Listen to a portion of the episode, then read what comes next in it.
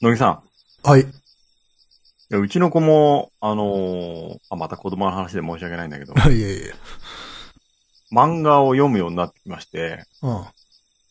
最初にどんなのがいいかなと思ってさ、なんか職場でもらったドラえもんとかを置いといたら、それ読んだりとか、うん。あとなんか、ゲームでさ、あの、カービィのゲームやってるから、ほうほうほカービィのコミック本を探して、それとか読んでるんだけどさ、う。うん。なんか小さい時ってどんなのを読んでたかなとか、いろいろ思い出してみるんだけどさ、うん。なんかその辺の記憶ある小さい時、あーこのま辺読あん、でたなっていうの。まあドラえもんじゃないですか、やっぱ。あ、ドラえもん読んでた、やっぱ。うん。ドラえもんのなんか俺もね、読んでたのとなんか道具図鑑みたいなのにちょっと、あの、漫画がくっついてたりして、それとかを読んでたのとか。ああ、はいはいはい。あとさ、俺なんかあの、覚えてる人いるかなスーパーマリオのなんか4コマ漫画みたいなとか見たことないあったかもしんないけど、ちょっとわかんねえな。それ結構ね、持ってたのと、あと家にね、アトムとかブラックジャックとか火の鳥があったんで、うん。あその辺は、まあ今考えるとまあ読みやすかった。まあ、まず、難しくて、難しいけどもちろんね火の鳥とかは理解できてるかわかんねえんだけど、いや、私も火の鳥は読んでました。あの、やっぱ、兄貴がいたから、うんだから結構ね、そう、私はね、年齢層高めの漫画を割と最初から読んでいた。うん、まあそうだろうなとは思ってたんだけど、うんでも、最初にさ、あの火の鳥とかを読むとさ、結構小さい時に読んだのって繰り返し読むじゃん。うん。繰り返し読むのに火の鳥とかはいいなと思って。ただね、怖かったよ、やっぱ。ちっちゃい頃。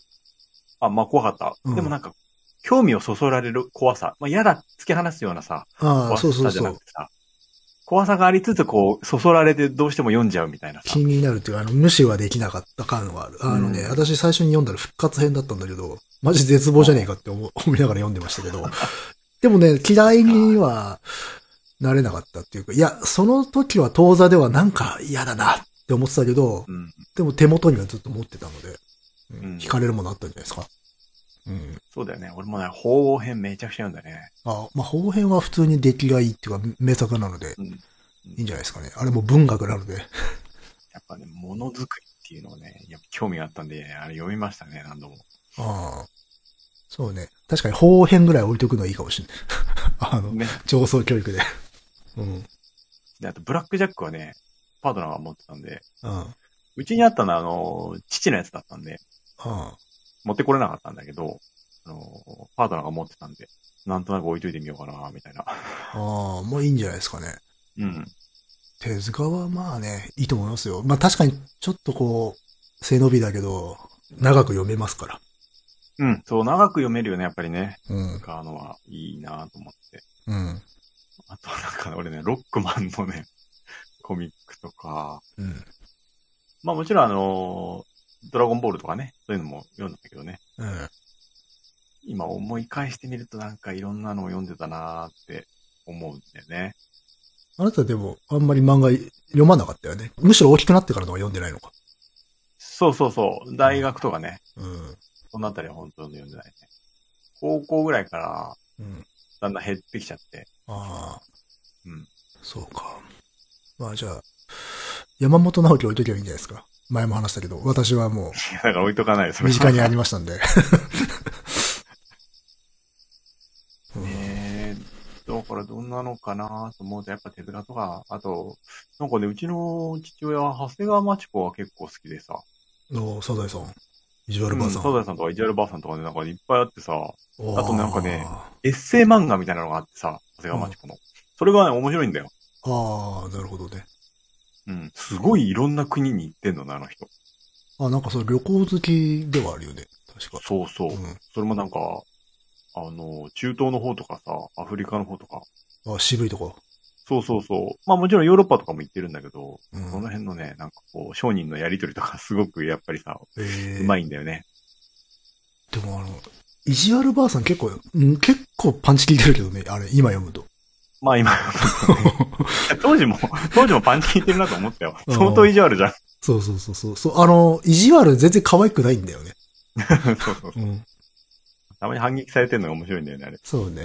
うん。いや、まあ本当何でもいいと思い ますよ、本当よほどひどいもんじゃなきゃ。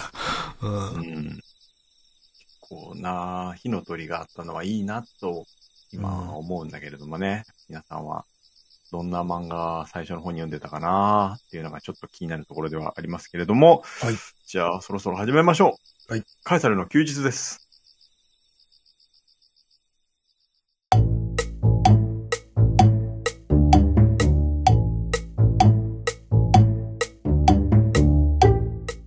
えーこの番組は私が画家ダニエルとクリエイターの乃木がサイコロを振って、サイの目のお題に沿ったトークをしていくトーク番組です。はい。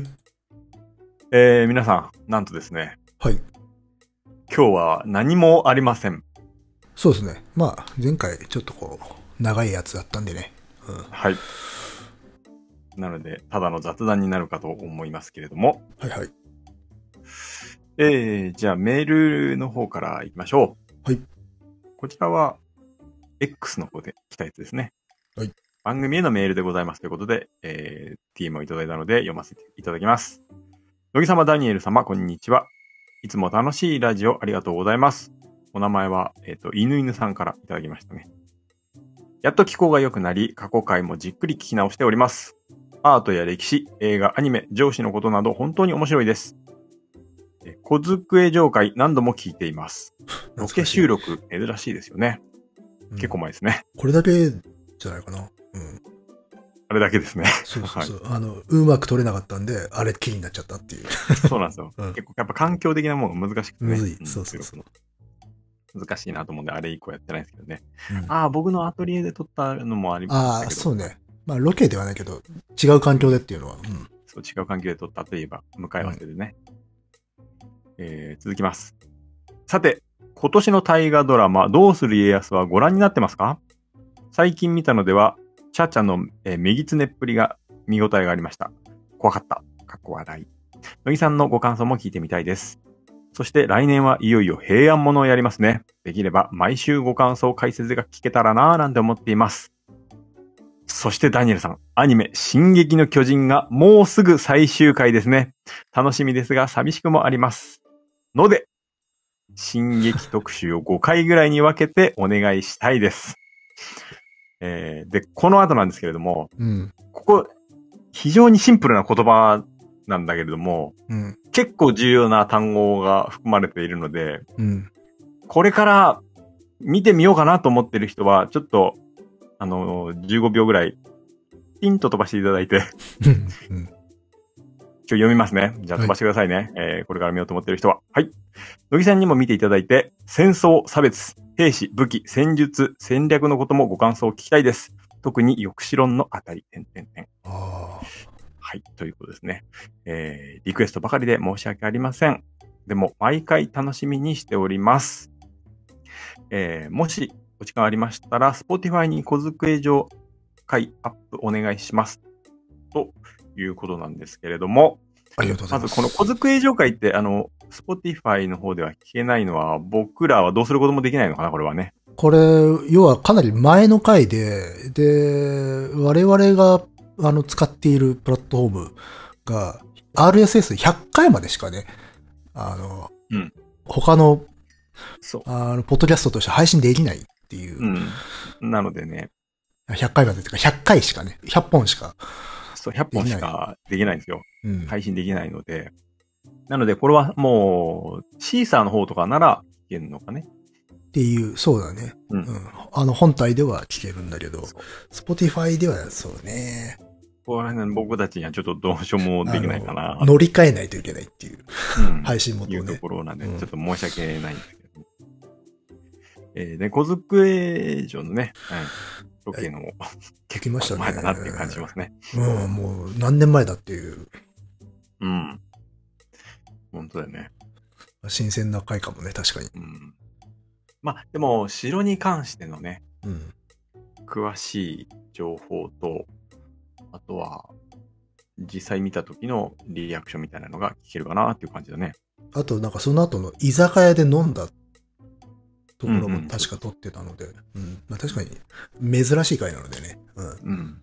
ちょっと珍しい回ですね。うん。ちょっと申し訳ないですけれども、Spotify の方にはいけないかなっていう感じです。で、乃木くん、あの、はい。あの、あれ見てるんですかどうする家康は。あ、見てますよ。一応、こう、習慣として。なんかちょっと前にさ、そろそろ諦めようかなみたいなこと言ってなかったっけ、あまあ、そうよね。あの、くじけそうにはなったが、一応もう惰性で見てますね。そうだ 惰ね。性で 惰性でっていうか、つまんなくはないんだけど、個人的にはあまりちょっとね、いろいろと言いたいことは結構多い対話ではあります。ああ。あの、面白いところもあるんだけどね。うん。まあ、だから見れるんでしょうけど、うん、うんちょっとねっていうところは多いですかね。そうか。今回なんかこう、どこら辺をこうキーに見てるんですか時代交渉的なところと か、ストーリー的なとこあーいや、ストーリー的なところ、まあ、まあ、でも、毎回同じですけど、その、ストーリーと、まあ、時代交渉ももちろんね、見てるけど、そのバランスろ。うん。うん。でね、やっぱね、大河ドラマって難しいんだなと思いましたね。ああ。あの、大河ドラマの難しさがすげえ出ちゃってる回だなと思いました、今回。それはこの時代だからですかそれとも、いやこの脚本家の特徴、特徴というとか。あそれもあるんだと思うんだけど、まあ、大河のフォーマット、要はあれ1年間通してやるじゃないですか。うん。で、何が一番大事ななのかって思ったら、やっぱしね、お話の配分ですね。配分。うん。1年間続けるわけだから、ここまでのお話をこれぐらいのあ日数かけてやるっていうようなところをー。、うんうんうん僕は個人的にはこの作品、それ失敗してると思い思いましたね。ああ、そうですか。うん。やっぱし、これを描くためには、例えばこの事件、この事象をこのぐらいの尺で描くみたいなことを多分本当に計算してやっていかないとうん。バランス良くならないんだなっていう。うん。なんかね、割と序盤とか途中までうん、これ必要かなっていう話が結構あって、うんそれによって後々すごく大事な部分をかなり端折ってしまう事態 が生じてて、あの回なくてよかったんじゃねえかなっていうのは結構あったんですよ。ああ。うんなるほどね。まあもちろん、その回がいいっていう人もいるから、一概に言えないんだけど、ただほら、例えばほら、架空のね、人物が出てきて、ちょっとこう史実とは離れたパートがあったりとかするじゃないですか。うん。で、それは別にそれで悪くないんだけど、ただそれやるからには、あの、後にやってくるであろう大きな出来事のためにあるべきじゃないですか。うん、まあそうですよね。ううんん。あ、そうか、これがあの事象につながっていくのかってうん、それがね、つながんないんですよ。 あただ圧迫してただけなんだ。そうそうそう。あの、普通 にあの、尺を圧迫してるだけなんじゃないかなっていうことが結構あって、だからすごい重要な人物が、あの、ナレーションだけで登場してたりとか、ナあレーーションだけで退場しちゃったりとか、あ れ地獄の対処法だ。この人すごい重要な人だけど、なんかしれっといるよねっていう。 あの、登場シーンないんだとか、うん。うん、そういうのが多かったので、あ、そうか、と思って、あの、でもほら、やっぱりさ、その、乃木くんがいらないって言ってたさ、最初の方っていうのは、こう、史実と、うん史実に出てこないようなところだったわけでしょ、うん。やっぱこう、作り手としてはさ、そういうところを、こう、で、うんなんか、功績を残したいかったりするんじゃないですかうん。で、ほら、超人気脚本家ですから、そうなんだ。うん。だから、お、面白いものを書く人な、だと思うんですよ。うん。だから、こう、オリジナリティをってことなのかもしれないけど、でうも、ん、やっぱね、それ1話使うんであれば繋げてほしかったな、ってのあるな。ああ、う本ん。当に。 そうそうそう。まあ、あと多分、興味ないんだと思うんだよ。 書いてる人が。元も子もねえな、それ は。 まあ、しょうがないんだけど。 仕事だから。なるほど。うん。まあ、す特に、まあ、歴史の方が好きだと、うんドラマが好きな人と、やっぱ歴史うん。な人は、見方が違うだろうし、タイことにタイガーだと歴史ね、詳しい人いっぱい見てるだろうから、この辺バレちゃうのは痛いね。だし、まあ、もちろんほら、オリジナリティのある部分っていうの完全に。にその史実に縛られない面白さってのも大事だし、そういう架空のお話があるのは全然いいんだけど、ただ、やっぱしさっき言った、 あの、配分があるので、やるからには繋げていかないと浮いちゃうよっていうところはあってっていう。うん。うんあとね、結構ちぐはぐな感じがしちゃって、おうあ、こういう感じで行くのかっていうふうに見てたら、あ、あそうでもねえんだっていうのが結構多かったんで。う。うんんだからなんかブレてるような感じがして。うん。ううんん、その家康の像っていうのも結構ブレてて。あ、キャラクター像からしてくれてるのね。要はだから、ポンコツっていうか、あんまりし、最初しょうもないやつなんだよ。それからだんだんだんだん成長してって、関ヶ原に、の頃にはもうとてつもない貫禄をっていう風になっていくんだろうなと思ったんだけど、意外とね、なんていうの、こう、二段飛ばし、三段飛ばしみたいな成長の仕方してて、あれあれっていうおうおうおうなる感ほじだっどて。。あれ、この間までヘタレじゃなかったかみたいなのことが結構あって。うん。ああ、その辺はちょっとあれですね。痛いですね。うーん、だからなんか、個人的にはねあんま乗り切れてないんだけど、まあ見てますよ。うん。そうか、そうか。うん。で、いいとこももちろんあるけどね。うん。うん。継続的に見てる人がその成長に気づかないぐらいの成長が好ましいのかな、やっぱ。そうね。で、そう、同時期に、鎌倉殿の13人を見直してたのよ。おう。で、それこそまず、気づかないうちに成長し、気づかないうちに邪悪になってるっていううんうんドラマだったんだよ。で、そのさっき言った配分に関しては、うん優れてたなと思って。うん。家康より。うん。その、この事件をこれぐらいまでにやっておくっていうスケジューリングがすごいちゃんとしてたなと思って。うんうんうん。 13人の方が。だから、やっぱ1年間通してやるって大変なんだなって思いました。うんワンクールのドラマとやっぱ全然書き方違うんだと思うよ。うん。いや、うんしかも、特殊な例だしね、それって。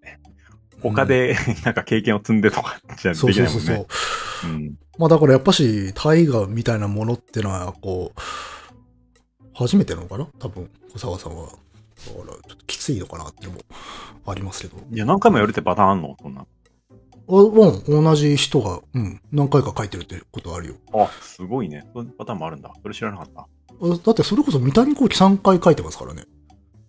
ああ、2回は知ってるけど。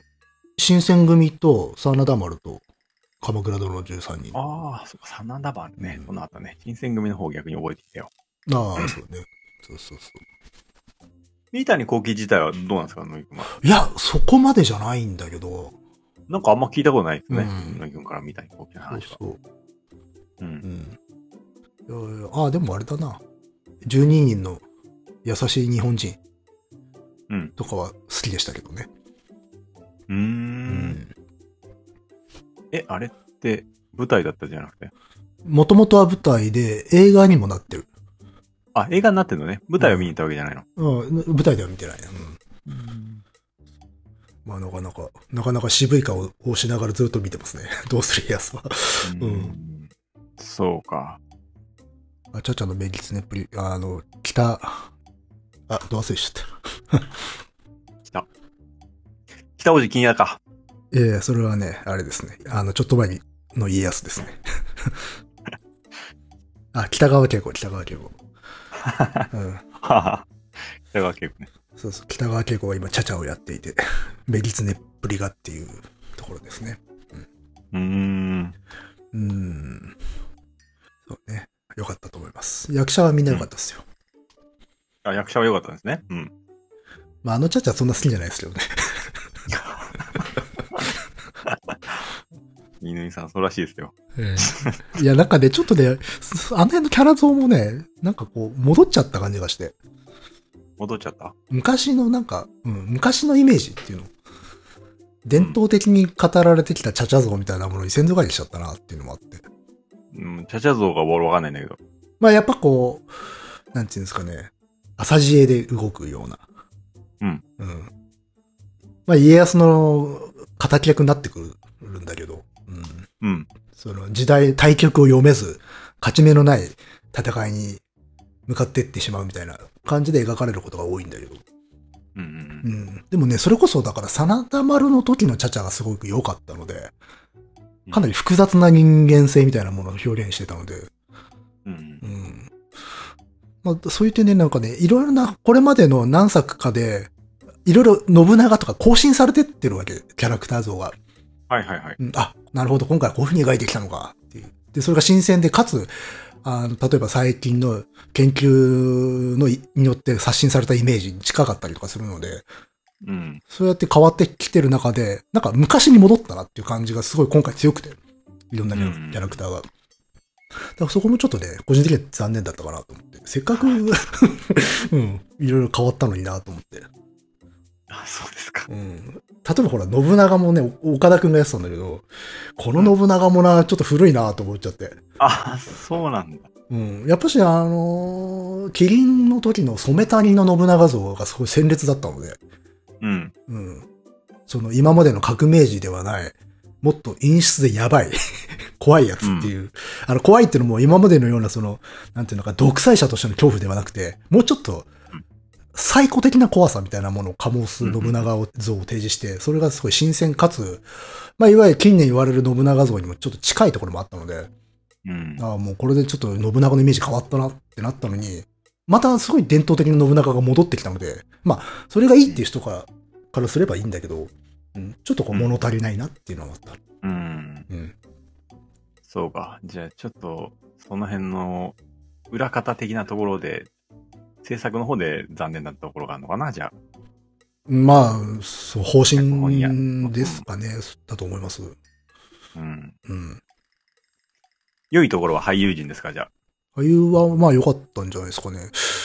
あとあれかななんか、あ、でも、す戦の時の緊張感っていうか、ザラッとした感じは良かったですけどね。さらっとした感じ。うん。あ、殺し合いしてんなっていう感じっていうのうん。は割と強めだったかなって気がするね。そうか。うん。あと、まあ、ビジュアル表現で、今回はあの、CG とバーチャルプロダクションっていう、まあ、映像の技術を使って結構多用してて、絵面としては面白くなってんだが、ただそれがしょぼさとして映ってしまってる部分もあって、そこら辺はちょっと残念かなっていう。うん。うん。バーチャルプロダクションってあれ、なんつうの ?LED のスクリーンの前で芝居するみたいなやつ。 LED スクリーンの前で。ああ、はいはいはい。見たことあるね。そういうのね昔はだから、うんほらグリーンバックで撮って、うんグリーンバックであの CG 合成するっていう。でもうんあれじゃなくて、現場でもうその映像を壁に映して、その前で芝居させるみたいな。はいはいはいはいはい。昔のだからスクリーンプロセスみたいなものが進化して復活したんだよ、最近。そうなんだ。そう。あ、あでれはもう、一番最先端のあれなんですね。そうそうそうそう。要は、その合成をしなくていい、後からしなくていいっていうのと、うんあと、グリーンバック合成だと、エッジ、境界線の部分はいはいはい。が、その、照明の反射とかで、ちょっとこう、綺麗に抜けないことがあったりとはかいすはるい。んだけど、それが違も和う感ありますね。あそこねうんそうそう、ナチュラルに反射してるので、あのエッジがすごく綺麗だっていうあいう利点があるんだけど、で、それをね、13人ぐらいから使い始めてて、で、今回はもう大々的に使用してるんだけど、ちょっとね、うん、それがあんまり馴染んでないっていうあ、おいとおい。ころで、そうそうそう。まあまあ、そこら辺も批判されてるところではあるかなっていう。う、うんん。全体的な評判はもう、じゃあちょっと良くない感じなんですか割れてんじゃないですか。好きな人はすごい面白いって言ってて、で、んもう、ハマってない人はダメだって感じなんじゃないですかね。うん。そうか。じゃあ、一応、まあ、乃木くんは最後まで見るんですね。が、もうこのまま、うん、見続けますよ。うん。あとちょっとですからね。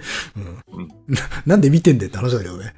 そうなうんん結構前に聞いたよ。もうそろそろやめようかなって。でもまコメあ、でもなんかね、なんか切れない何かがあるんだよ。あ、そうん。だから魅力がなくはないんだと思うんだよ、多分。うんう。うん。まあ、じゃあ、一応魅力はあるはあるんあでするとね。はもち思ろう。んね。うん。うんあの、今、ただ言語化できてないから、もう、けなしてるだけになってるってるんだけど。まあ珍しいですね。言語化できてないっていうそのうは、そうそうそう乃木くんの口からはめったに聞かないですよ、これ。結構ね、あの、いいとこはね、私は、ピックアップしたい方なんで。うん。うん。いや、いろんなことに関して、うん、割と言語化ができていないっていうの は、あのー結構稀ですね。さっきちらっと言ったちぐはぐなところに多分ね、含まれてるんですよ。あの、魅力にそう。あ、ここいいじゃんっていうのは結構あんだけど、その後あれっていうのを繰り返してて、あの、散らばっちゃって、結果よくわかんないことになってる。で、それを繰り返してるから多分やめれないんだと思う。あ、今回ここよ、いいな、みたいな。魅力なのかな、まうんだから総合的にに。見たら魅力になってないけど、単発ではいいとこがいい結構ある、うんみたいな感じになってる。うん。そうね。か確かに厄介ですわ。これまでだってやめてるタイガーありますから、普通に。ああちなみに、参考までにその辞めた大河というのは。八重の桜とか、あとは、声が小さいよ、ちょっと。あと、あ、セゴドンもやめてますね。あせこと辞めたやんだ。めうてます。うん。そうね、直近でやめてるのセゴドンですね。ー。うんだから別に、あの、強引に見続けるつもりでいるわけじゃないんだけどね。ううんん。ってな感じですね。もうダウンロードさえできればさ、んもう、鎌倉殿は見たかったんだけど、ちょっとダウンロードできないのがいてえわな。ああ、もう鎌倉殿はマジででも面白いですよ、本当に。あ、そう。うんあいや、面白いのは分かってる。うん。まあそうね。ライフスタイル的な問題ね。そうそうそうそう そう。通勤中に見れねえっていうのが厳しいな。まあいつか見れたらね、ぜひぜひ、おすすめなんで。うん。で、次回の、あの、大河は平安物なんですね。あれですよ、紫式部。光る君。そうかそうか。前話したね。うんうん。まあこれも多分見ると思うのでね、あの、タイミングによっては感想をね、言うこともあるかもしれないですね。いやう、んこの辺の美術は難しいんじゃないですかん美術難しいんじゃないですかああ、まあ、どうでしょうね。その、出てくる人たちが、まあ基本的に貴族なので、うん。この時代やるときに一番難しいのは庶民ですからね。うん、そうそうそう。どの程度のね、水準だったのかっていうのが分かんないですよね。うん。そうそうそう。やってほしいけどね、そういう下々のものであるとか、うんあるいはその、つわもの的な軍事貴族とか武士とかそういう奴らも出てきてほしいけれどね。うん、難しいとは思います、でも。うん。うん、まあ、楽しみではありますね。うん。えーはい。あとは進撃ですよ。うん。そうですね。この間、あの、この収録日からカウントすると、先週の土曜だったかなうん。に終わりましてですね。うん、もう、本当にね、この2年強か、ううんん。見始めてから、本当に楽しかったです ね。もう本当に幸せな、ああ、の、鑑賞体験でした。おかげさまで、あの、最後までネタバレを食らうことなく、あー最。終回を迎えることができましてですね。うんやっぱりもう、あれですね。期待の10倍は上を来てくれましたね。あ、本当全く尻すぼみすることなく。いや、全くなかったですね。最後までテンションが上がりっぱなしでしたね。うんもう、本当に、あの、後半に行くにつれて、どんどんどんどん面白くなってくるし、結構なんか、いろいろ話を聞くと、あの、中盤でちょっとやめちゃったっていう人も、とかもいたんだけど、うん僕はもう最初から最後まで、もう第1話から最後まで、もうあれば一切なく、めちゃくちゃ面白かったです。あの、もう、なんか、前 前日、おもむろにパートナーが、あの、テレビを磨き始めてさ、うん少しでも綺麗に見えるように、発色よく、発色よくするために。そううん。うん。ほんでもう前日から二人でドキドキしちゃってさ、いよいよ明日だね、とか言って。そうですね。LINE 繋がんなかったっす からね。ん ?LINE 繋がらなかったっすからね。あ、そう、もう、あの、あれ帰ってこねえと思って。僕一切ね、SNS を 遮断しまして。マジで、あれなんか事故かななんか倒れたのかなとか思って。 野井君から LINE が来てたんですけど、もう僕一切 SNS を何も開かなかったんでう、ん極めてあの、事務的な内容のやり取りをしてたら途中で帰ってこなくなったんで、あれと思って死んだのかなと思ったら、あ最終回だったから。そうなんだよ。うんもうね、いろんなとこに転がってそうじゃん。ちょっと、X を開いたりとかさ。まあ、いや、それはわかるけどね。 別に、ここと、こことのトークでネタバレはしないと見てないからな、こっちはっていう。まあ、あー確かに、あの、LINE でもな、その、いろいろな、あれがあるからな、コミュニティみたいなものがあるしな。危険だからね、もう、うん、それでね、最後まで迎えることができましてですね、うんもう本当に面白かったです。うん。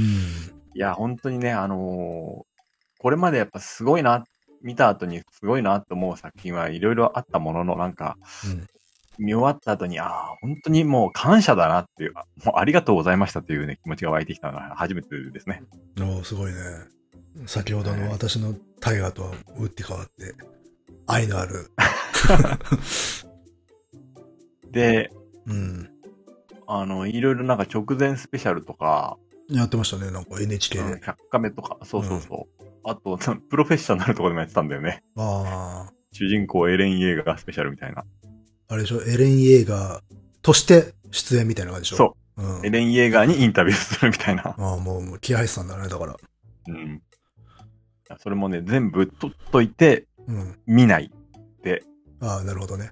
うん いや、最終まあ、さすがにそれらは公式がやってるからネタバレってことはないんだろうとは思うんだけど。あいや、前あの、なんか、こう制作現場に入るみたいので、あ、ああのね、このシーンは出さない方がいいっていうのがあったんだよ。ああ、そうなんだ。ああ、そこの判断ちょっと甘かったのね。そうそう、それがあったから、そうか、そうか。あー僕とパートナーはもう、やめとこうって言って。うん。見ようかなって最初ちょっと見始めたんだけど、あ、やっぱりやめとこうって言って、全部の情報入れなかったみたいな。 全部の情報を。うん。それでね、もう本当に、もう二人でさ、ドキドキしてテレビの前で待ちましてですね、うん。息を飲んで、えー90分弱かな。うん。まあこの1週間でまだ3回しか見てないんですけど、うん。3回、3回見たんですね。です。あ3回見ましたよ。あちゃんと閉じたんですね、物語は。いや、閉じましたね。見事に。もう、大体ほら、ちょっとね、閉じきれないものってあったりとかするじゃないですか、長いことやったうん大人気シリーズともなると。うんんあ、でも、あれか、先が決まってるっていうことは言ってたんだもんね。いや、もう、始まった時点で終わりまで決まってたとしか思えないような感じでしたね。やっぱり確かそれはね、言ってたっぽいですね。あの本人、うん作者もね。うん。で、結果、もうこれはもうどうしようもない、これはしょうがないことなんですけれども、うん。やっぱりあの、第1話から見始めましたね、また。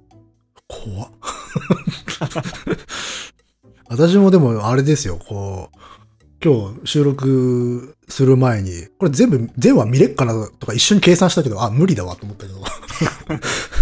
見といた方がいいかなとか思ったけど、さすがにね、あれだって4個、5個ぐらいあるのか、あれ。シーズンとしても。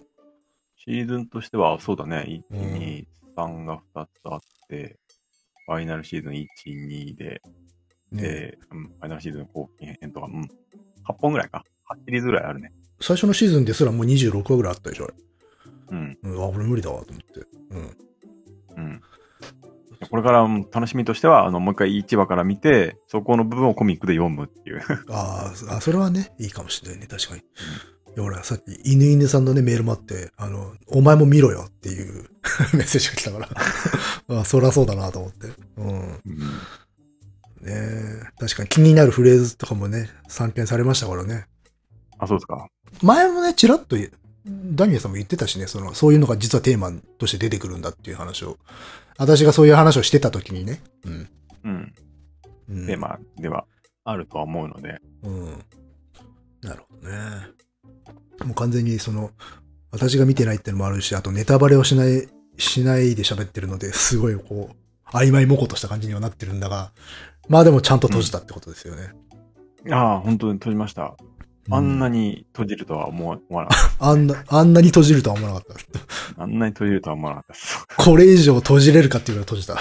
うんそうそうそう。閉じたなーっていううん。感あ、じでがも。それはいいじゃないですか。エヴァンゲリオンより閉じました。あ、エヴァンゲリオンだって閉じ、あの、20年以上閉じれなかったものを無理やり閉じたんだ から。いや、でも本当なんか、美味しいところをいただいたなっていう感じがします。あれ10年なんですよね、確か。アニメが始まってから。あ、でもそうね、そんぐらいになるわな。多分、始まっ、最初から見てたら、うん多分もう我慢できずに、あの、コミックの方とかをあー全部でしょう読ねんじゃったりとかしたと思うんだけれども、うん。やっぱ、あの、アニメで見始めたので、アニメで終わりたかったってのもあるし、うん。いや、最初の方、まだ見てるんだけどさ、うん。うん、ああ、ああ、と思うところがたくさんあってね。おーで、まあ、いつかは、まあ、話したいなと、まあ、こんだけなんか言ってる から、話したいなと思うんだけど、あの、なんかネットとかで、やっぱ考察とか、そういうのああがすごいいっぱいあるんですよ、解説とか。でしょうね。うん。で、すやりがいがある話なんですよ、すごく。あの、すごいいろんな伏線があったりとか、うん。うん。うん、謎があったりとか。おで、そういう、僕がやるときは、まあ、そう入れざるを得ないところもあると思うけど、そういう感じにはならないかなと思います。本当って感想になると思うんで。なるほどね。うん違うラインから。それが、あの、まあ、いつかわからんけど、そういう話をするというんだったら私も見ますからね。うん。うん。まあ、やりたいなとは。まあ、これだけなんかさ、 あの、触れてきたから番組ねでしゃ喋っちゃったから、すげえやりづらい、あの、話ではあるんだけど。あははまあ、じゃあ、そうですね。遠からぬ未来に、もしも喋るときは私も見ときます。うん。まあ、さすがにね、あの、見とかないとなと思ってますんで。うん。個人的 にも。 まあ、普通に映像作品として本当に素晴らしい作品でした。 まあ、終わった後、パートナーと二人で、生涯ベストワンだね、とかす言って、ご泣きい。ながら。 余生でしょ、もうだって。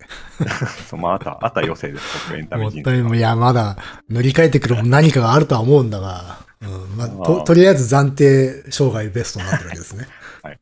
うん。なんかこう、順位付けとかバカバカしいなってのは思うんだけど、うん。でもなんか本当にね、もう、ああ、もうベストだなって思っちゃう出来でしたね。うん。で、二人でなんか来年1月かなんかのうんイベントにプレミア席応募したね。おープイベレンミト。アム席、イベント。うん、なんか、あの音楽が良いので、そういうライブイベントみたいなのがあるんですよ。1日目がライブで、2日目がこう、声優とかが出るイベントなのかな。あーなるほどね。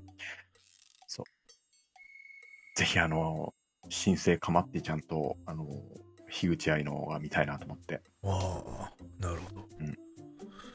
あと、リンクとホライゾンね。 まあまあまあ、そえ、それが最初それ最初です最。初だよね。もう前半はリンクとホライゾンが支えてくれましたからね、あれは。うん、そうだね。やっぱイメージとしてはそのイメージだわ。最初しか見てないから、私は。で後半はもう、かまってちゃんと樋口愛で、うん。うん、なめるっほちどゃ良な。かったですね。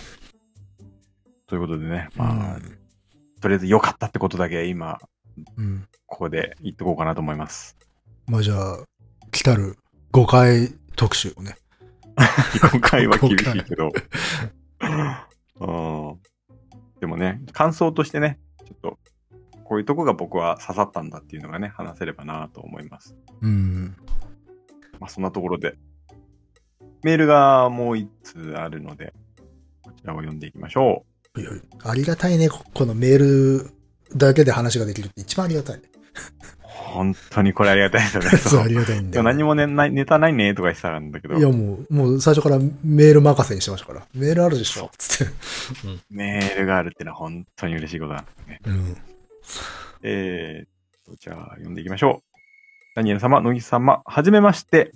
宮城県在住のラハと申しますうん。いつも楽しく拝聴させていただいています。初期の頃からサイレントリスナーを続けて早数年。今年の目標は番組にメールをすること。と意気込んでいましたが、勇気が出ないまま気がつけば年末が近づいてきてしまっていました。野木様の別番組が終わってしまい、応援する気持ちは伝えたい時に伝えないと後悔するなと痛感し思い切ってメールを送りました。ありがとうございます。独身時代は通勤や料理中、寝る前など多い日は1日4時間ほどお二人の声を聞いておりました。ほうほう結婚後は夫にも番組を紹介し、番組の感想を語り合う日々。これまでお二人には自分には知識のない分野の世界を広げていただいてきました。本当にありがとうございます。えー最初の質問をいろいろと考えましたが、あ、これね、メールのタイトルはね、最初の質問っていうあれだったんですよ。うん。うん。最初の質問をいろいろと考えましたが、単純なようでこれが難しい。ですが、希望を込めて私からの質問はこれにします。いつか公開収録、かっこイベントのようなものをやる構想はございますかファンとしては感謝の気持ちを形にする手段があればなぁと思っています。美術館の入館料や書籍購入の足しになるようなサポートの方法もあれば嬉しいです。ということで、宮城県のラハさんからいただきました。ありがとうございます。ありがとうございます。素晴らしい。いや、初期の頃から聞いてくれてるということで、これはもう長いですよ。うん。先ほどの犬犬さんも、あのーもう長いリスナーかなと思うんですけれども、うんこの方も初期の頃からということで、そう、野井くんのね、別番組そうね。ありましてね。そうなんですよ。だから、こうやってね、メールを送ってくれるのは本当に嬉しいし、僕らのモチベーションにもつながりますんでね。そうそうそう。だから別になんていうかこう、形に表すとしたら、いや、これで十分っていうところもあるので、別にね。あそう そう。うん。なんか内容をこう必死に考えなきゃとか、うん。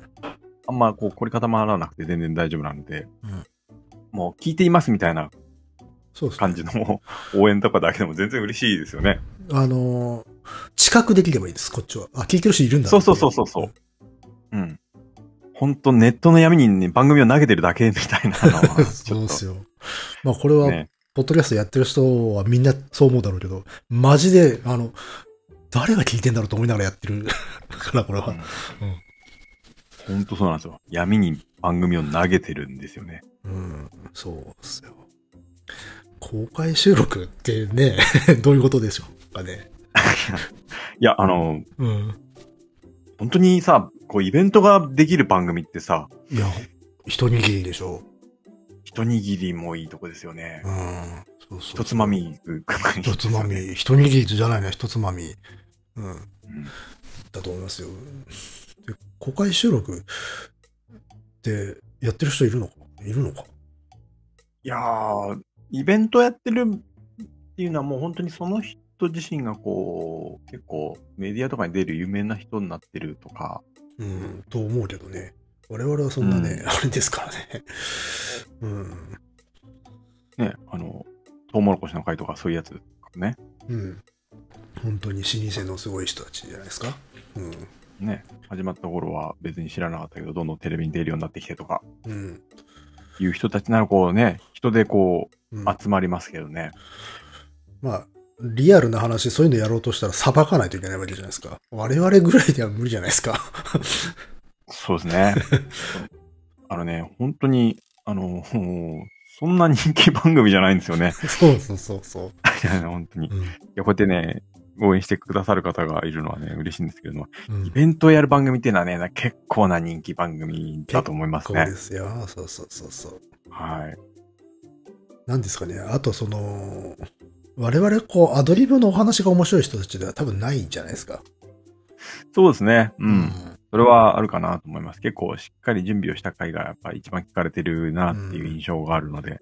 雑談、まあ今回は雑談だけど、まあ雑談はマジで雑談になっちゃうんで、うん、うん。なかなか難しいんじゃないかなと思います ね。そうですね。あの、スキルがちょっと足りねえかなっていうな、ちょうんっと思いますね。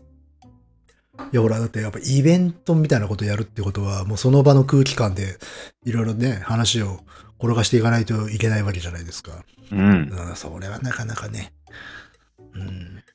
そうですね。なので、こう、気持ちを形にするのは本当メールとか、そういうので、で、で、で、十分でございますよ。。はいい、うん。僕たちは嬉しいですね。うん。まあ、あとあれじゃないですか。あの、ダニエルさんが個展やる やるときに、あの、見に来るとかがいいんじゃないですか。ああ、それそれはもう全然うん。いいですよ。たまにね、いらっしゃってくれますからね、いろんな人。そうそうそうそう。なのでね、そういうところで僕は力をもらっていますよ。うん。いや、ありがたいことでございますね。はうい。ん結構いますね。その、サイレントだったけれども、いつかは送らねばっていう。うん。まあ、大体そうですよね。うん。だって好きな番組があってもさ、メールとかってん送んないじゃないですか。まあ、だって100人に1人ぐらいじゃない来んの。 100人に1人ぐらい。うん。ただ基本的に送ってくる人は既得な人だと思いま すよ。とか、あとリアクシ非常に嬉しいョンことするとか、うんうんまあツイッター、まあ X とかでも、こうリアクションしてくれる人ってのはやっぱ既得な人だと思いますね。うん私世の中で何かが好きだっつって直接なんかこうリアクション取るとか、あの表明するってことしないですもん。乃木くんは全然しないですね。全然しない。ないですね。うん。うん。そうそうそう。だからまあ、そういう点ではもう求められないっていうのはありますよね。お前がしてないんだからなっていう ことになっちゃう。自分だけ欲しがるなよっていうのはあるんでね。うん、強要できないですけど。いやー、まあ確かにすごいハードル高いですよね。やっぱ普通に考えてもね。うん。うん。ハードルは高いですね。うん。乃木くんはこうイベントとか行ったことありますかこういう、えそういうなんか、パフォーマーっていうか、そうなんかなんかやって公る。開収録とか、全然ないです。それは。オフ会みたいなのとかい。や、ないです、ないです。うん。そういうね、ファン活動的なものは私は一切したことがなくて。うん。そうですね。まあ、なので、何か特段変わったことをすることは多分ないとは思うんで、うんうんなんかメールをくれるとか、何らかの形でそういう反応をしてくれるだけで、まあまあありがたいですよ、うんってとこですかね。うん。まあ、僕の展覧会に来てくれても僕にしか会えないですからね。まあね。なんかあの偶然私がいるかもしれんけど、別にいたからどうってこともないでしょうからね。 うん。まあでもなんかね、うん。何らかのね、変則的な何かがあればいいですけどね。 何それどういうこと全く考えてないからこういう表現になるんですよ。考えてないでしょ、今のう。ん、いやいや、ありがたいです。うん。まあ、あとは皆さんが、しなんか書籍代とか美術館の入館代とか書いてあったんで、あれですよね、僕たちの、うん。うん。えーっと、一応 YouTube ができたんですよね。そうですね。一応あの聞、けるようになったんですよね。 RSS が対応したので、うん、だから同じものがそっくりそのまま YouTube にも流れてるってだけなんで。。そううんそ。れをなんですか死ぬほど再生すればいいんですかでも同じ人がやってもダメなのか。もうん。まあ、収益化もなかなかできないでしょうし、あれは。うん。うそうですね。あーなんか広告つけたけど、全く一銭もならないしね。ああ。まあ、直接的にだと、まあ、ノートの、あれじゃないですかね。ああ、そ、それがあるじゃん。それを言いなさいよ。ノートはお気持ちがね、いただけますので、もしもという方がいれば、っていうことをこっちから言うのはすごい嫌なんだけど。 でも一応、仕組み上できますっていうとこですかね。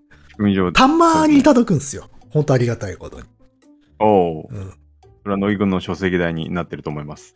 まあ、あの、そうですね。あの、書き起こし、文字起こしを購入した時に、ちょっとプラスでね、あの、上乗せしてくださる方ってのはいるんですよ。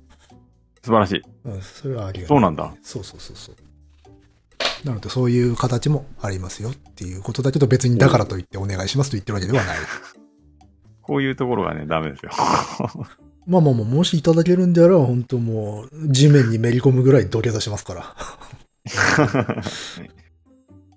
そうか、そうか。そのノートがあったね。 そうなんですよ。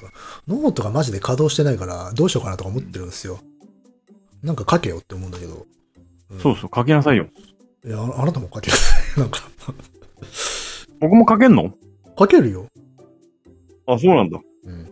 あ、でも僕、 くだらねえもんなりそうだからダメだ。あ、そう。僕、文章はダメだ。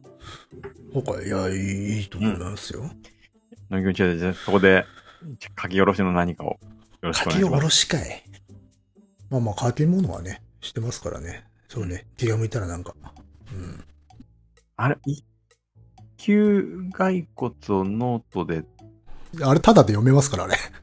普通に。あれを、なんかこう、お金を出して読むみたいなのできないのノートとかで。いや、あれはただでいいんですよ。もうすでにもう何年もあただであれは配信してるんだから。うん。うん金取るなら新しいもの書きますよ、それ。そうか、そうか。うん。そういえば、なんか、本といえば、最近なんか読んでますかあなた。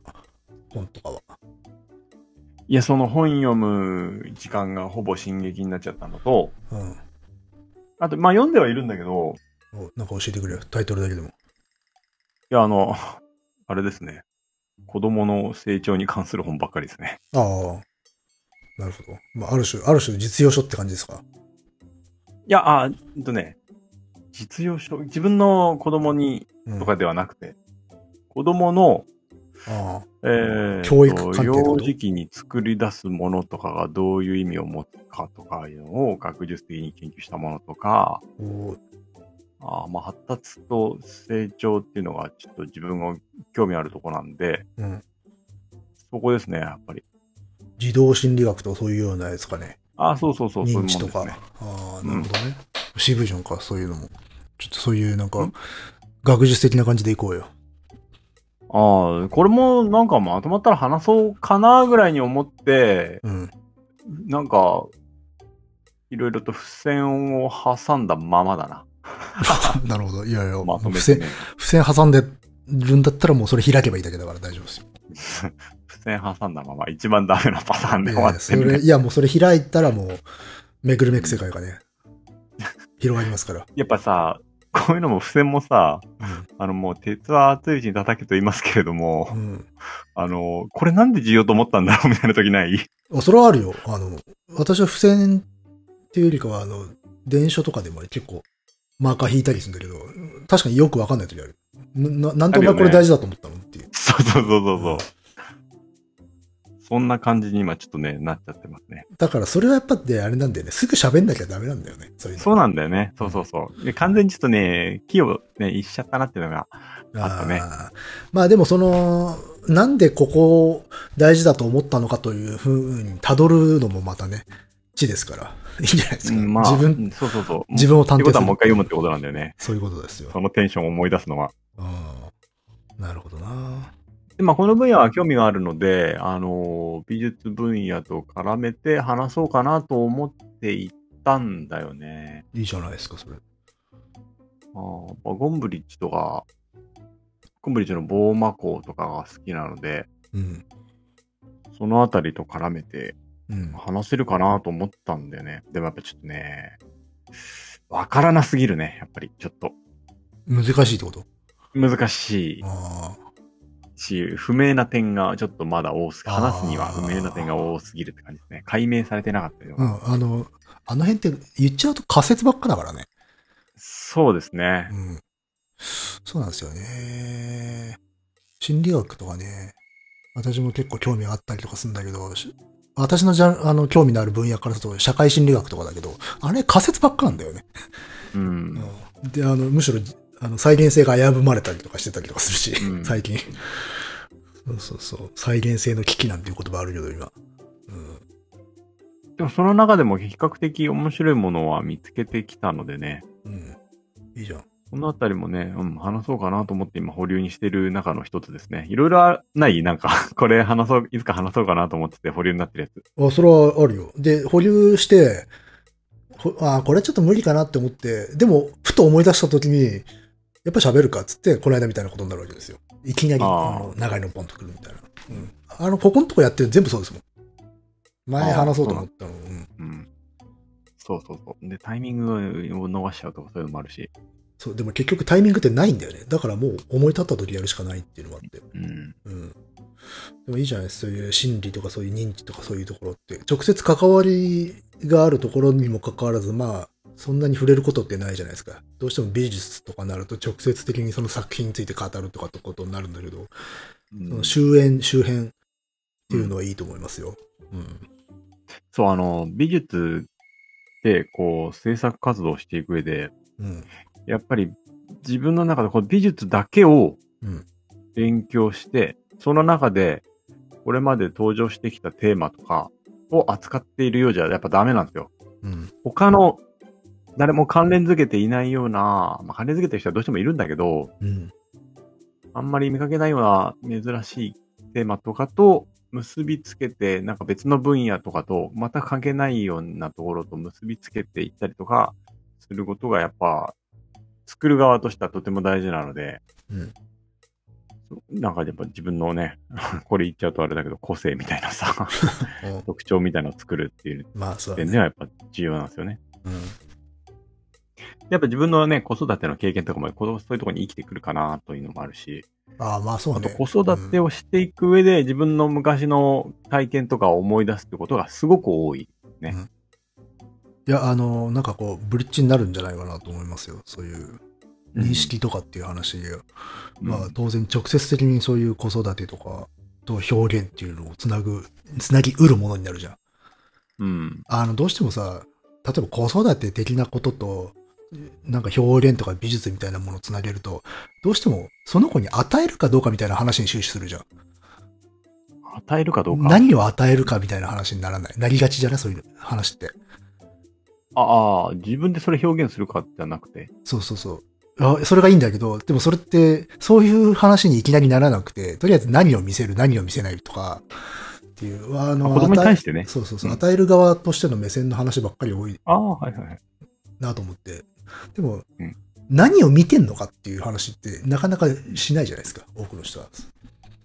ああ、そうね。うん。あ、子供に何を見せるかっていうのはあんま考えてないですね。あじゃあいいじゃないですか。何を見てるのかを知ろうとするっていう話をしたいじゃないですかう。んうん。そう、何を見てるのかっていうのと、子供の行為からうん。僕らは、結局、そこに心理学的な部分でアプローチできるんだけれども、うん結局、僕らのする憶測でしかなかったりするんですよ。と統計とか。仮説ですよね。そうそう。そこが面白いなと思うんですよ、僕あは。まあ、そうでしょうね。うんあの、実証ができないっていうか。そうそうそうそうそう。で、僕らから推測するにこうっていうのが面白いんですよね。ああで、結局、それは、あの、主体は自分になるんだよね。そうそうそうう。ん。結局やっぱ無理なんですよ、子供うのん。主体っていうのは。まあ、なので、いろんな統計とかデータだとか、そういうところから 推測していく過程が、なんか面白いなと思うんで、うん。そういうところをなる今テーマにしてますね。うん。いいじゃないですか。うんん結局、あの、何か他者について、あの、注目し考えても、まあ、フィードバックは自分のところに返ってきますしね。うん。うん。まあ、反射って言葉はありますが。でもそれは結局相手にも反射するし、自分にも反射するしと。うん。反射してますかっていうね。あの、溝口健二の言葉ですが。なんかセコもしてますかみたいな。あのえ映画映画監督であの、あなた反射してますかっていうことを言う監督がいて、へえ。あの、どっちが主体でもないっていうニュアンスがあっていいなと思って。はいはいはい。うんああ、そっか。うん。いいですね。知的活動してますね。でもちょっとあれですね、結局、うん。これも、巨人にちょっと食われてましたんで、うん。まあ、それはしょうがないんじゃないですか。ちょっとうん あれと思って、あのー一旦ちょっとね、ストップしてましたあねあ、ここ最近。まあいいじゃないですか。あなたはどっちかっていうと一個にガーッといくうん。方じゃないですか。そうそうそう。うん。なので、この幸せをね、享受しようと思っています。うん。まあ世間じゃゴジラとかそういう、いろいろありますけどね。あなんかゴジラね、あの、新しいやつでしょうん。それがね、話題なんでしょもうその言い方がもうあれですよね。孤島の人ですよね。話題なんでしょ う。なぎくん見に行きますか、いや、い一瞬行こうかなと思ったんだけど、うん、行かな、多分行かないと思います。あ、そう、うんそ。うか。まあ、もちろん誰かが行けって言ったら行きますけどね。あ、そう。うんまた、なんか同じ映画を見て話すみたいなのもいいかなと思って。ああ。たまにはなんか、あれだね。前、あの、ブレードランナーでやった時みたいに。ああ、でもあの場で撮ったわけじゃないのか。ブレードランナー。ちあ。まあ、ちょ、うん。あと、ちょっと後だったと思うけど。ょっとね、一緒に見たは見た。だよね。じゃあ、なんか興味があるのは、あ、魔法少女窓かマギカってあれ来年かなんかに正当な皇族版やるんだっけ確か。あ、そうなな話を聞いたような気がするね。の。ああ、そうね。久々になんか行ってみるかい。二人で。うん。っていうのもいいかなうん。みっちり、そしたら喋りますよ。そうだよね。うん。なんか、興味が、二人の興味被るのもあったら、行ってみるのもいいかもね。うん。いやーあ、のりくんなんか最近、なんか見たり読んだりってのあるんですか最近見たり読んだり。あー、さっき本買いましたね。はい。えっ、ー、とね、昔喋ったけど、同志少女ああ、同志少女を敵を撃てっていう小説がうん非常に話題になったじゃないでございますか。うん。その人の2作目ってのが出てて、はいはい。愛坂東馬さんかい。歌われなかった海賊へというのが先月出たんで、それをさっき買って読み始めました。うん。えっと、前作、その同志少女を敵を撃てが、まあ、独ソ戦の、あの、まあ、赤軍、ソ連軍の、まあ、女性スナイパーの話だったんだけど、今回はドイツのお話になってましたんで、非常にまあ、私も興味が惹かれる内容だったんで。ドイツのね、あれなんですね、エーデルバイス海賊団という渋いネタをチョイスしてまして、うん。エーデルバイス海賊団っていうのは、あの、ナチドイツの時代にドイツ本国にいた若者たち、だいたい10代、うん。まあ、中高生たちが作った、まあ、不良集団っていうのかな。体制側から見れば。ほうほう。あの、そういうチームみたいなのがいくつもできて、うん。反ナチ的な不良少年少女集団。半ナチなんですね。反ナチなんですよ。もともと、だかうんら、あの、ヒトラーユーゲントってあるでしょ。うん。あれがマジクソだぜっつって、あれに敵対するものとして生まれたグループ。へえ。自然発生した、そういう青少年グループってのがあって、まあ、なんですかね、暴走族とも違うし、ギャングともちょっと違うんだけど、まあでも一応大人側からすると不良集団なんだよ。うん。それをね、書いてるんですね、それについて。う。うんん最初はあのその非常に反有限度的なところからスタートして、最初は全然政治的ではなかったんだけど、徐々に徐々にそうのん非常に反ナチ的な、反ヒトラー的な姿勢が強くなっていってっていう、まあ、非力的なあの運命を迎えてしまうような人たち。で、そして戦後も忘れ去られてしまったという若者たちうんに、全然聞いてこないですね。いや、これはそうね、あんまり、うん、語られることないですね。おううん。まあでもちょっとずるいなと思いましたけどね。うわ、こういうネタをすぐ拾うと思って。 うん。そうね。まあその、若い人の抵抗運動って、まあ、あの、ゾフィー・ショルとかね、そういう人たちがどうしても注目されちゃうんだけど、この不良少年たちっていうところはなかなかね、注目されなかったんですけど。うん。でもあれですかね、あの、前話したアントン・シュミットと通底する部分があって、非政治的なところから起こったムーブメントである。うん。うん。っていうところで、なんていうのかな。最初から理想とか平和主義とか大義を掲げて生まれたものではなく、単純にあいつらムカつくぜっていうところからスタートしたっていうところの純粋さみたいなのもあるしね。う。うんん。そうそうそう。まさにただの犯行グループですね。そうそう。ただ、その反抗する大人っていうのがマジやべえ大人だったっていう。うん。う。うんん。その、まあ、例えば日本でも80年代の管理教育に対して、ね、若者たちがその学校のガラスを割るみたいなそういう象徴性ってあるじゃないですか。うん。それの大人っていうのが、ナチであるっていう、っはいはい。ていう、そう、そこがまあちょっとね、特殊なんだけれどもっていう。ただ、起点がね、あの、どの時代にも起こり得る普遍的なものからスタートしたんだけれども、対象がそう、あの、極めて特殊な者たちであったっていうところで、その者たちもまた特別な運命を迎えた人たちだったっていうところで、うん、面白い人たちですよ。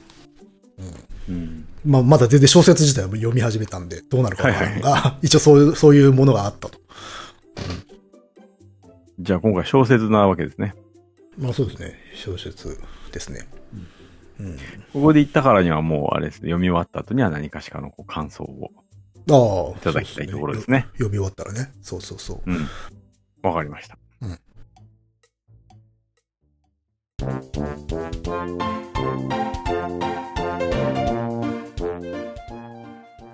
はい、まあ、メールはね、2通でうん。以上ですね。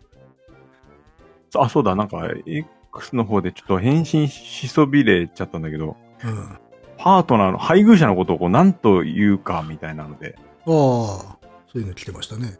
うんうんそういうのがあの決められないっていう。うん、返信しそびれちゃって、ちょっと申し訳なかったなと思って、ここで言おうかなと思って。あれも別に質問とかではなく、うん、自分もそうですってことでしょうから。そうそうそう。なんか、やっぱりね、あの、こういうとこで、なんて言おうかなっていうのは、考えるとこだよね、配偶者に関してね。うんでもパートナーでいいんじゃないですか。結局、パートナーに僕はしたんだけど、うん。やっぱ、まなんかこう、言い慣れないし、ここでしか言わないんですよ。うん。職場とかではなんか言わないし、言うとやっぱ慣れないまま過ぎていくしさ、うん。なんかね、うまい言い方はないかなと思ってんだけどね。それは難しいですよ。だって、ここ最近そういう意識が芽生えてんだから、あの、世間で。うん。うん。ね。長い、もう100年の刑ですよ、これは。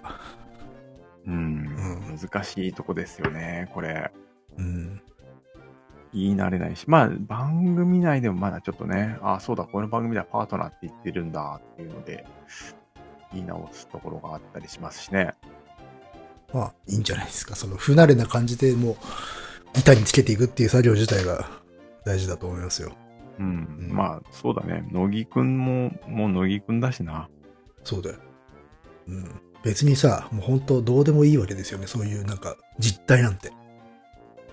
いや実態どうでもいいけど、その見かけの故障とかでこう問題にするのが最近じゃないですか。うん。いや、だから、そうそう。あの、い定着させてったらそれになってくんですよ、みんな。もう、基本人はみんな明示でしかないので。 うん。うん。じゃあ、まあ、今回は、ただの雑談会でしたけれども、まあまあいいんじゃないですか。うん。まあ、メールが、ね、えーあれば、僕たちは元気になり、そうでそすしね。て話も広がり、うん。そして、やろうというモチベーションにもつながりますので、はい何か、本当簡単なあ感想とか、メッセージで構いませんので、何かありましたら、dice.caesar.gmail.com、dice.caesar.gmail.com までよろしくお願いします。お願いします。はい。じゃあ、なんか言い残したことありますかいや、ないです。 ない、ないです。うんそれでは次回まで。また。はい。さよなら。さよなら。も